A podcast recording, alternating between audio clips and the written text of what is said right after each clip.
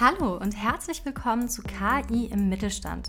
In diesem Podcast-Format geht es darum, Trends und Entwicklungen von künstlicher Intelligenz näher zu beleuchten, über Potenzial und Anwendungsfälle in verschiedenen Bereichen zu sprechen und generell einen Überblick zu geben. Wir sind Robert und Svenja, arbeiten beide im Berliner Startup Kineo und haben tagtäglich mit spannenden Unternehmen zu tun, die künstliche Intelligenz bei sich einsetzen. Wir möchten vor allem unsere Geschichten und unsere Erfahrungen mit euch teilen. Heute geht es um die Frage, wie KI in der Fertigung bereits verwendet wird, wie Roboter als Sprayer genutzt werden und wieso manchmal auch eine große Menge an Daten nicht immer ein Qualitätsmerkmal ist. Viel Spaß!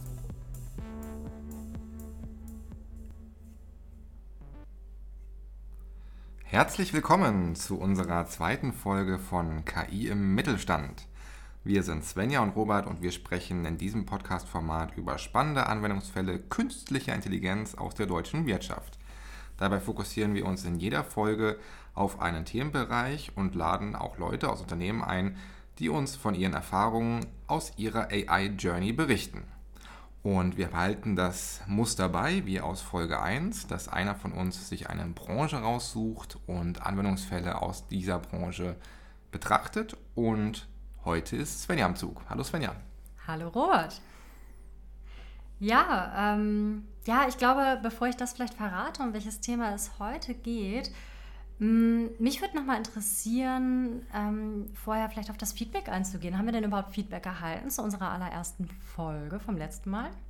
Stimmt, das ist äh, eine gute Idee, darauf einzugehen. Also zunächst müssen wir, müssen wir, glaube ich, ehrlich sein und sagen, dass wir viel über uns selbst gelernt haben. Wenn man sich zum ersten Mal auf so einer Plattform wie Spotify hört, lernt man viel über sich selbst, also gerade was die rhetorischen Fähigkeiten angehen, ähm, fällt, fällt einem oft dann auf, was, äh, was man verbessern kann. Und ich glaube schon, dass wir relativ viel auch mitnehmen konnten.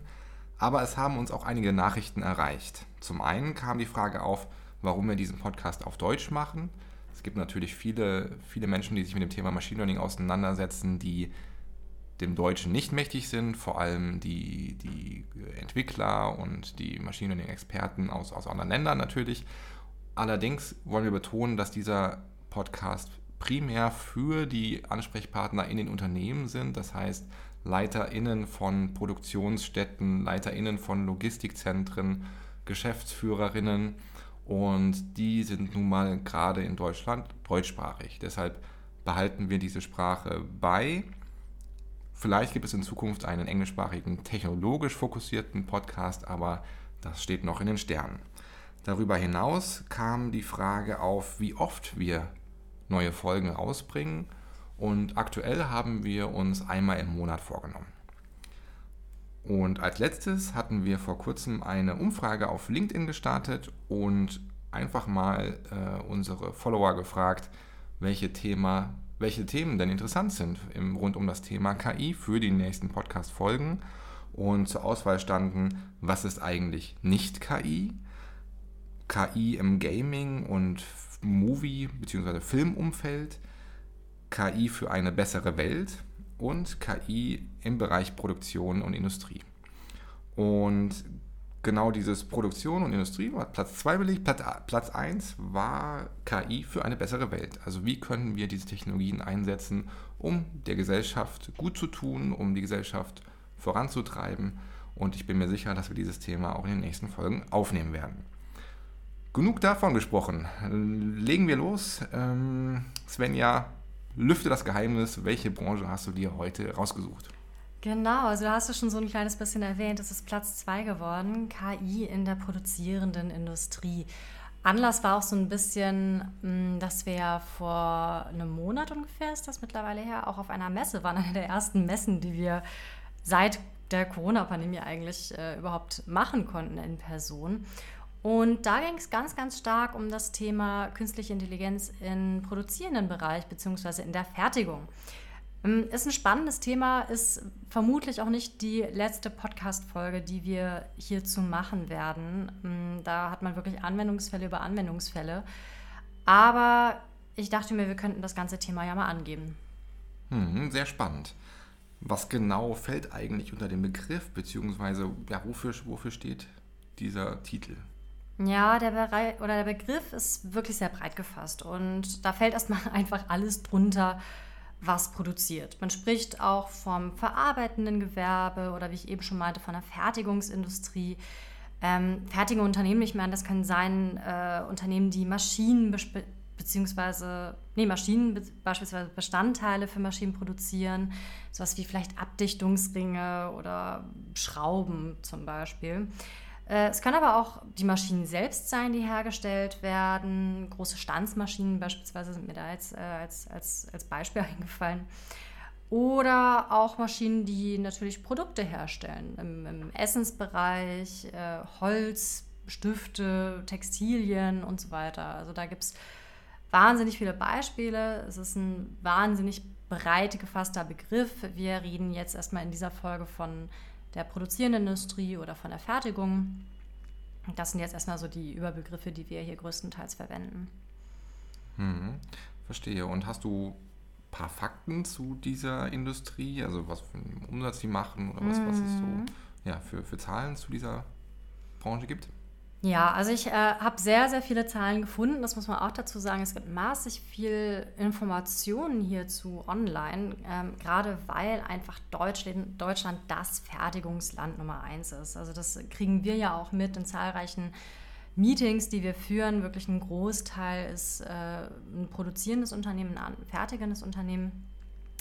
Und ja, also wie ich schon meinte, die Industrie ist wirklich für die deutsche Wirtschaft Taktgeber der Konjunktur. Ein Fünftel der gesamtwirtschaftlichen Bruttowertschöpfung wird derzeit in Deutschland direkt vom produzierenden Gewerbe gemacht. Und ja, das entsprach einfach mal im Jahr 2020 einem Volumen von rund 612 Milliarden Euro. Du siehst, es ist ein wahnsinniges Volumen. Ähm, wie gesagt, man findet da noch sehr, sehr, sehr viel mehr Informationen zu, aber äh, ich glaube, diese Zahlen reichen erstmal, um ein grobes Gefühl für die Industrie zu bekommen. Mhm. Großes Volumen heißt ja oft auch großes Optimierungspotenzial. Gibt es denn klassische Herausforderungen, vor der, der die Industrie gerade steht? Mm, ich glaube, die Herausforderungen decken sich auch so ein bisschen mit dem, was wir auch in der ersten Folge besprochen hatten. Ne? Also so das ganze Thema rund um Daten. Äh, Gibt es überhaupt ausreichend Daten? Werden Daten gesammelt? Gerade in der produzierenden Industrie muss ja an vielen Maschinen auch überhaupt erstmal Sensorik angebracht werden. Und da haben viele auch das große Fragezeichen über dem Kopf, was für Sensorik, ähm, wo muss die überall angebracht werden, welche Daten sind relevant. Äh, ich glaube, das ist ein, ein, eines der Hauptprobleme oder eine der Hauptherausforderungen, vor der eine solche Industrie einfach steht. Generell, wenn man sich mal anschaut, wirklich in der Fertigung, ähm, ein ganz klassisches Problem ist so etwas wie der Ausfall von Maschinen eine Maschine geht kaputt, äh, es entsteht ein Produktionsstau, Produkte können nicht ausgeliefert werden, ähm, dadurch, werden, ja, dadurch wird Zeit und Geld in den Sand gesetzt und teils auch Kundinnen und Kunden, die möglicherweise zur Konkurrenz abwandern. Man hat auch so Herausforderungen wie Fehler in der Produktion.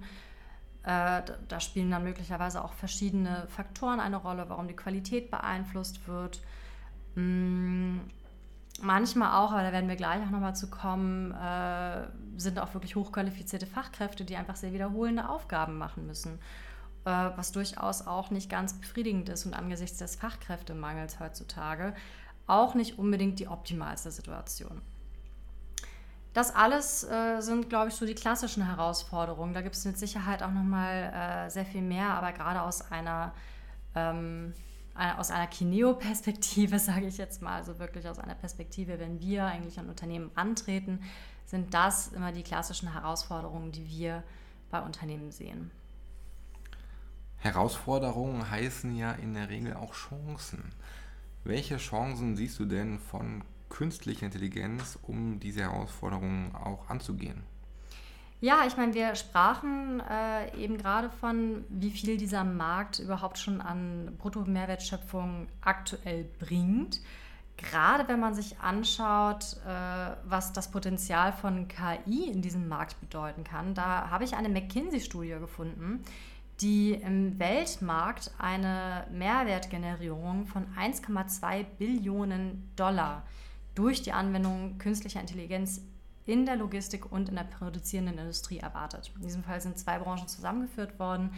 Ähm, dennoch äh, erwartet man hier zumindest wirklich in den kommenden Jahren eine gewaltige äh, Mehrwertschöpfung.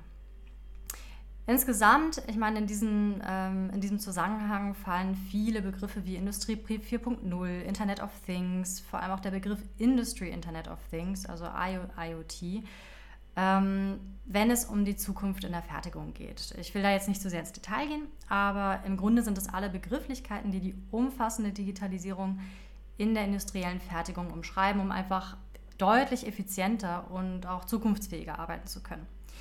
Heißt, es gibt also im Zuge dieser Digitalisierung die Chance, massig viel Daten zu sammeln, die vorher auch so gar nicht richtig erfasst wurden. Also wirklich von Maschinen, die ähm, durch Sensorik ein, ich nenne es jetzt mal digitales Gesicht bekommen. Und äh, genau, dadurch kann man natürlich auch irgendwann deutlich effizienter arbeiten. Wunderbar. Ähm, jetzt liegt natürlich die Frage auf der Hand, Hast du ein paar Geschichten parat, ein paar konkrete Beispiele, wie vielleicht Kineo oder auch andere Unternehmen künstliche Intelligenz äh, in, in Unternehmen gebracht haben, die Herausforderungen beschreiben, die Ergebnisse beschreiben, um das Ganze ein bisschen greifbarer zu machen? Ja, lass uns da doch gerne mal auf den ersten Fall eingehen, der mir zumindest immer so als erstes in, äh, in, in den Kopf springt, wenn ich an die Fertigungsindustrie denke und äh, Anwendungsfälle von künstlicher Intelligenz. Und das ist nämlich das ganze Thema rund um Predictive Maintenance. Äh, der, die ein oder andere kann das äh, vielleicht schon einschätzen, beziehungsweise hat davon schon mal gehört. Was bedeutet Predictive Maintenance? Übersetzt bedeutet es einfach die vorausschauende Wartung. Das bedeutet, mit Mess- und Produktionsdaten von Maschinen und Anlagen kann frühzeitig ermittelt werden, ob eine Maschine zeitnah ausfällt. Was teilweise in einigen Unternehmen noch gemacht wird, ist, dass viele, die noch keine Predictive Maintenance anwenden, da wirklich intervallbasiert rangehen. Also die gehen ein oder zweimal pro Quartal an eine Maschine ran, überprüfen die ganzen Einzelteile, gucken, ob alles gut ist, ob alles sitzt und das war's. Blöd ist nur natürlich, wenn so eine Maschine ausfällt und du dadurch, wie ich ja auch eben schon meinte, Produktionsstopps hast oder einfach Staus und äh, möglicherweise dadurch auch wertvolle Unternehmen verlierst, die bei dir einkaufen. Das ist also Predictive Maintenance, die wirklich diese vorhersagende Erwartung, dass dir ein Algorithmus sagt, hey, hier stimmt was nicht, hier wird möglicherweise eine Maschine ausfallen. Hast du noch, äh, noch mehr Details dazu? Hast du ein konkretes Beispiel? Ja, kann ich gerne von ähm, einem Hersteller, mit dem wir zusammengearbeitet haben, von Bohrmaschinen mal berichten. Ähm, das ist wirklich ein Unternehmen, die stellen Bohrmaschinen her. Und ähm, da ging es tatsächlich darum, dass dieser Hersteller diese Maschinen, diese Bohrköpfe auch hergestellt hat. Und ja, da fielen einfach regelmäßig die Maschinen aus. Und da ging es dann wirklich darum, erstmal überhaupt mit diesem Unternehmen da anzusetzen und diese Sensorik anzubringen und wirklich zu gucken, okay, nimmt man vielleicht die Luftfeuchtigkeit mit rein, ähm, gibt es eine bestimmte Häufigkeit, die diese Maschine in bestimmten, zu bestimmten Zeiten möglicherweise ausfällt. Wir haben auch die Uhrzeit mit reingenommen, wir haben geguckt, mit welcher Geschwindigkeit werden ähm, diese Maschinen durchlaufen, die diese Bohrköpfe herstellen. Und wir haben dann einfach mal geschaut, okay, was, was, was könnten Gründe dafür sein, dass diese Maschine immer zu einem bestimmten Zeitpunkt ausfällt. Und wir haben also Daten gesammelt. Das hat auch erstmal eine Zeit lang tatsächlich gedauert, weil ein, ein wesentliches Merkmal von Predictive Maintenance Fällen ist, dass man große, große, große Datenmengen braucht, um das wirklich effizient evaluieren zu können und einen gut funktionierenden Algorithmus dafür entwickeln zu können. Und äh, genau, dann hatten wir das eigentlich über, das war ein halbes Jahr, glaube ich, oder dreiviertel Jahr, dass wir wirklich äh, sehr, sehr detailliert Daten gesammelt haben und diese dann ausgewertet haben. Welche Daten wurden genau gesammelt? Ja, das waren sowas wie die Geschwindigkeit, mit welcher die Bohrköpfe durch die Maschine gingen, auch mit welchem Druck die teilweise bearbeitet wurden. Ähm, ich hatte auch eben schon kurz erwähnt, die Uhrzeit wurde betrachtet und ganz spannend dabei eigentlich. Wir haben einige Anomalien entdecken können und festgestellt, die haben eigentlich nichts mit diesem direkten Verschleiß der Maschine zu tun.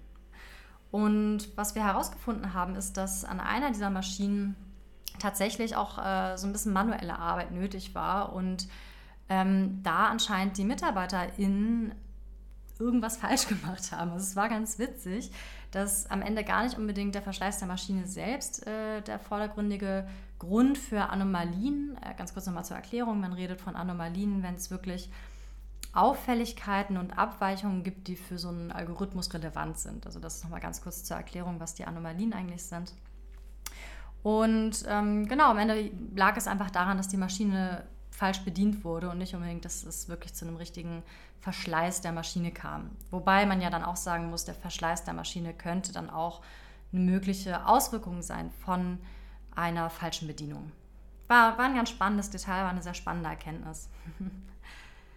ähm, ein anderes Beispiel, das ich auch mitgebracht hatte, war auch nochmal von einem Unternehmen, das so Autotüren ausstanzt. Und äh, spannend dabei fand ich, da hatten wir eigentlich schon alle Daten. Also wir hatten wirklich Terabyte an, an Daten aus vielen, vielen, vielen Jahren.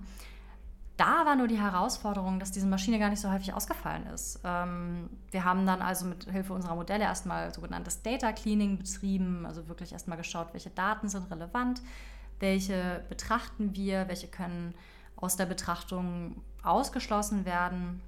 Also so ein bisschen in den Daten aufgeräumt.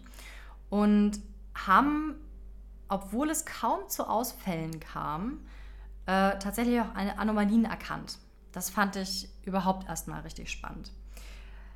Ein erster Gedanke, der natürlich einem schnell kommt, wenn man eh sagt, okay, so eine Maschine, wenn die nicht so häufig ausfällt, alle paar äh, Jahre, vielleicht ein einziges Mal, warum sollte man denn überhaupt einen Predictive Maintenance Algorithmus darauf laufen lassen? Interessant fand ich da tatsächlich, dass die äh, irgendwie so eine einzige Schraube aus so einem Werk irgendwo in Italien ähm, benötigen und dass das so selten eigentlich nachgeliefert werden kann, dass die dieses Risiko gar nicht eingehen wollen, dass so eine Maschine unerwartet ausfällt und dadurch einen Produktionsstau ähm, erzeugt. Fand ich sehr spannend, äh, deswegen auch hier ein Projekt, das jetzt weitergeht, obwohl es wenig Ausfälle gibt. Wir konnten Anomalien erkennen und ähm, werden da jetzt auch in Zukunft einen Predictive Maintenance Algorithmus äh, weiterentwickeln. Fand ich sehr, sehr spannend. Oder wie siehst du das? Ja, ich denke auch gerade parallel drüber nach, wie, wie Unternehmen das perspektivisch verbessern können, die Datenqualität. Weil man möchte ja nicht mehr Fehler produzieren, nur damit der Algorithmus bessere Ergebnisse bringt. Wahrscheinlich hilft, hilft es den Unternehmen nur, wenn sie wirklich über sehr lange Zeiträume Daten sammeln und ja, die, die langen Zeiträume bringen dann am Ende die Zuversicht auch in dem Algorithmus und in dem Modell, dass die hohe Wahrscheinlichkeiten ausspucken. Also das ist mit Sicherheit eine aktuelle und große Herausforderung, die richtigen, die relevanten Daten in genügender Menge aufzubauen. Ja, absolut. Also das äh, ist, glaube ich, auch eine der Herausforderungen, die wir so mit am meisten hören, auch bei den Unternehmen, mit denen wir sprechen. Also wirklich herauszufinden, welche Daten sind relevant, wie viel brauche ich davon. Und das sind am Ende auch häufig ähm, Einzelbetrachtungen. Also das ist ja wirklich die Erfahrung, die wir machen. Und manchmal auch nochmal ganz spannend, hat jetzt nicht unbedingt was mit Predictive Maintenance selbst zu tun, aber ähm, wir arbeiten ja auch viel mit Unternehmen zusammen, die selbst auch Daten an Maschinen von ihren KundInnen am Ende auswerten, beziehungsweise nicht auswerten, aber gerne hätten. Aber die werden gesammelt und die gehören aber dann äh, dem Kunden oder der Kundin. Und ähm, da diese Kommunikation auch herzustellen, dass dieser Datenaustausch und eventuell auch etwas mit diesen Daten gemacht werden kann, das ist gar nicht mal so einfach, weil viele wollen diese Daten auch gar nicht hergeben aktuell. Es ist ähm, sehr, sehr spannend. Es ist wirklich eine kleine Zwickmühle auch irgendwie. Aber genau, also wir hatten jetzt so das Thema, es ist äh, so, so Datenverfügbarkeit. Robert, du hattest doch eigentlich auch gerade erst ein Projekt mitbetreut, wo wir über einen längeren Zeitraum Daten sammeln und generell die ganze Produktion erstmal entsprechend ausstatten mussten, oder? Worum ging es da? Ja, das war ein sehr großes Transformationsprojekt, wobei es dabei nicht wirklich um das Thema Predictive Maintenance ging, sondern vor allem um das Thema automatisierte Qualitätskontrolle. Ich denke, das ist ein ähnlich großes Feld wie Predictive Maintenance in der fertigen Industrie. Und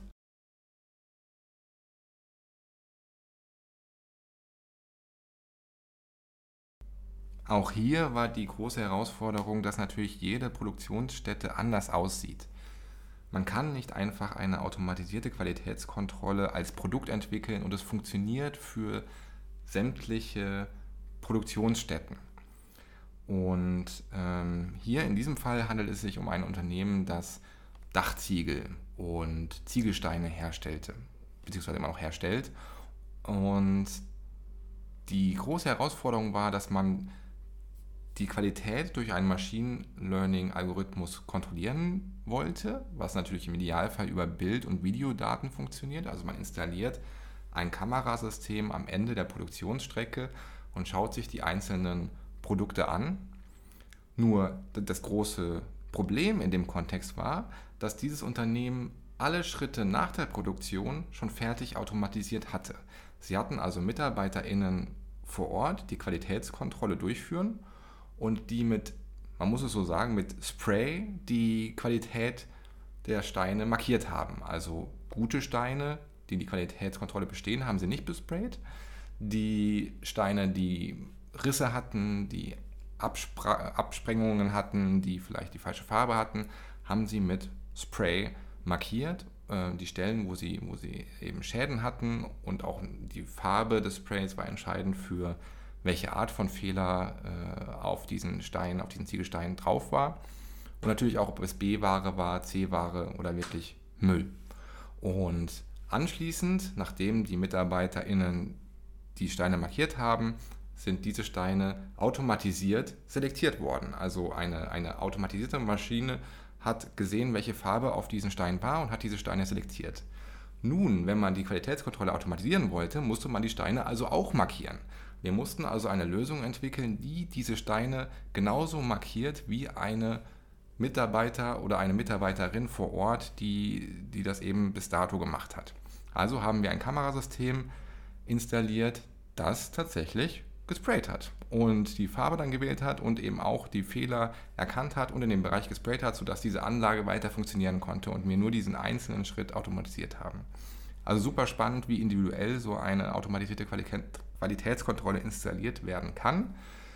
Was dazu kam, sind natürlich so Faktoren wie Vibration, Staub, alles, was Kamerabilder beeinflusst und ähm, ja, auch das war hochkomplex, diesen diese Faktoren ausblenden zu können, sodass der Machine Learning-Algorithmus genauso gute Resultate liefert wie die MitarbeiterInnen davor. Irgendwie verrückt, was heutzutage schon möglich ist. Oder wie siehst du das? Ja, was ich daran so toll finde, ist echt auch dieser Faktor, dass man Leute entlastet. Also wir bei Kineo, wir haben ja generell so diese Mentalität, dass wir nämlich Arbeitsplätze wegschaffen möchten. Das ist ja gar nicht unsere Intention. Und das hier ist wirklich so ein herausragendes Beispiel, dass man die Leute einfach wirklich dazu befähigt, anderen Sachen nachzugehen. Und ähm, wir sind da auch immer in sehr, sehr enger Abstimmung mit Unternehmen. Und das ist eigentlich auch immer das, was wir mit promoten, wie, man, wie ich das jetzt auf Englisch sagen würde. Mm, also wofür wir auch wirklich einfach werben und hinterstehen. Und äh, wir hatten auch mit den Leuten gesprochen und die sind wirklich glücklich, äh, da diese, diese sich wiederholende und eintönige Aufgabe nicht mehr machen zu müssen. Das ist äh, immer ein sehr schöner Nebeneffekt. das stimmt. Hast du, bevor wir zum Ende kommen, noch einen weiteren Case, äh, der, den du vorbereitet hast? Genau, also einen Fall würde ich gerne noch ansprechen, den finde ich wirklich äh, ganz besonders und das ist nämlich die Optimierung und auch die Vorhersage, wie ausgelastet ist am Ende meine Produktion. Und warum finde ich das so spannend? Ich finde, es geht so ein bisschen auch aus dem Produktionskontext raus, geht ein bisschen auch in die, ähm, in so eine Art Vorhersage auch vom Vertrieb mit rein. Wir werden da sicherlich auch nochmal einen eigenen, eine eigene Episode zu machen, wie man Anwendungsfälle im Vertrieb anwenden kann.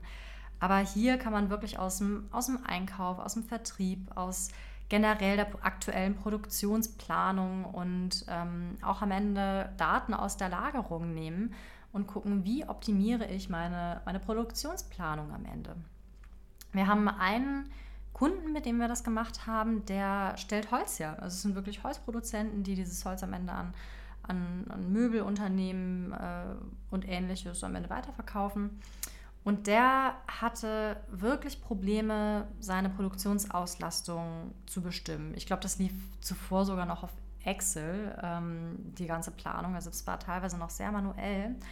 Und was wir da gemacht haben, ist wirklich einfach mal zu schauen, ähm, was erwarte ich, in welcher Höhe an zu produzierenden Produkten und äh, wohin damit? Reicht mein Platz, den ich im Lager habe? Und das ist echt verrückt, was man mit dieser, wenn man diese ganzen Daten mal mit einbezieht. Und das ist ja wirklich auch das Schöne an künstlicher Intelligenz, dass man mit Hilfe von maschinellem Lernen, mit Hilfe von diesen intelligenten Algorithmen, die man da am Ende produziert, ähm, wirklich auch komplexe und auch dynamisch sich wandelnde Umgebungen in solche Sachen mit einfließen lassen kann. Also wirklich inwieweit hängt der Verkauf meiner Holzprodukte vom Vertrieb ab also, oder von Saisonalitäten? Ähm, inwieweit auch von einzelnen Kunden? Ähm, brauche ich eventuell zu einer bestimmten Zeit mehr Holz auf Lager oder wie schaffe ich es eigentlich, mein Lager gar nicht so wahnsinnig ausgelastet zu haben? Und ja, da geht es jetzt gerade auch weiter. Ähm, sehr, sehr spannender, spannender Fall. Und da gehen wir jetzt vor allem auch in die nächste Runde, wo man sich dann auch einfach die Lieferwege anschaut. In welche Lagerhalle sollte äh, wie viel Holz, welches Holzprodukt, um am Ende auch einfach deutlich schnellere Lieferzeiten zu haben. Fand ich sehr, sehr spannend. Äh, könnte ich wahrscheinlich noch stundenlang drüber reden, aber ähm, soll ja jetzt auch erstmal nur ein kleiner, ein kleiner Einblick sein. Ja, auch mit dem Blick auf die Messe, die wir besucht haben, finde ich besonders interessant, dass die Bandbreite der Unternehmen, also von Unternehmen, die noch ganz am Anfang sind, von dieser KI-Transformation in dieser Branche hin zu Unternehmen, die eine vollautomatisierte Produktionsstätte haben. Diese Breite ist ja extrem breit. Nicht perfekt äh, formuliert, aber ich glaube, es kommt drüber, was ich sagen will. Also es gibt Unternehmen, die unheimlich innovativ sind, mit Robotern äh, Lackierungen vornehmen, die total fancy sich bewegen und kleinste Unebenheiten, kleinste Farbverläufe erkennen. Und auf der anderen Seite gibt es Unternehmen, die eben noch ja, mit Pinsel äh, Hand anlegen. Ähm, ich glaube, beides hat auch irgendwie Vor- und Nachteile. Der Trend ist klar. Immer mehr Unternehmen wollen automatisieren, digitalisieren und auch diesen diesen Vibe, nenne ich es mal, aber diese, diese, diese Bewegung, die gerade im Markt drin ist, ist unheimlich aufregend zu beobachten. Auf der Messe waren so viele smarte Menschen, die alle ein Ziel verfolgt haben, nämlich wie schaffen wir es, dass ja, die, die Industrie in Deutschland äh, wettbewerbsfähig bleibt, äh, verbessert wird, optimiert wird. Und es war irgendwie ja auch besonders Teil davon zu sein und mit diesen Menschen zu sprechen. Genau. Hast du noch etwas zu ergänzen oder ähm, werden wir so langsam das Ende dieser Folge einleiten? Nö, ich habe eigentlich den Worten nichts weiter hinzuzufügen. Wie gesagt, ich finde, das ist ein spannendes Themenfeld. Wir werden mit Sicherheit auch nochmal drüber reden. Wir haben jetzt im Endeffekt ja lediglich drei Anwendungsfälle näher betrachtet. Von daher freue ich mich aufs, aufs nächste Mal, wenn wir nochmal weiter oder tiefer in die Fertigungsindustrie eintauchen. Prima. Dann bleibt es nur für mich äh, noch übrig zu sagen, vielen Dank fürs Zuhören. Wir haben heute das Thema äh, künstliche Intelligenz in der Fertigung betrachtet mit den großen Themenbereichen automatisierte Qualitätskontrolle, Predictive Maintenance, Auslastung, Optimierung und auch das waren natürlich nur einige wenige Beispiele von vielen, vielen Möglichkeiten, die die künstliche Intelligenz für diese Branche bereithält. Und mit Sicherheit werden auch in Zukunft noch viele andere Use Cases, Anwendungsfälle äh, in dem Bereich gefunden. Und äh, vielleicht, wie du schon gesagt hast, können wir das Thema auch in Zukunft nochmal aufgreifen. Gut, ähm, von meiner Seite äh, war es das. Möchtest du noch etwas ergänzen? Ja, also äh, kurze Anmerkungen generell noch ein eigenes Interesse. Wenn euch dieser Podcast gefallen hat, hinterlasst gerne eine Bewertung, schreibt uns gerne über LinkedIn. Ähm, wenn ihr noch Verbesserungsvorschläge seht wir, seht, wir freuen uns über Feedback und wir freuen uns dann auch ähm, auf die nächste Folge. Ich bin gespannt, Robert, äh, was du dir als nächstes Thema ausdenken wirst. Ich auch. Bis dahin. Tschüss. Tschüss.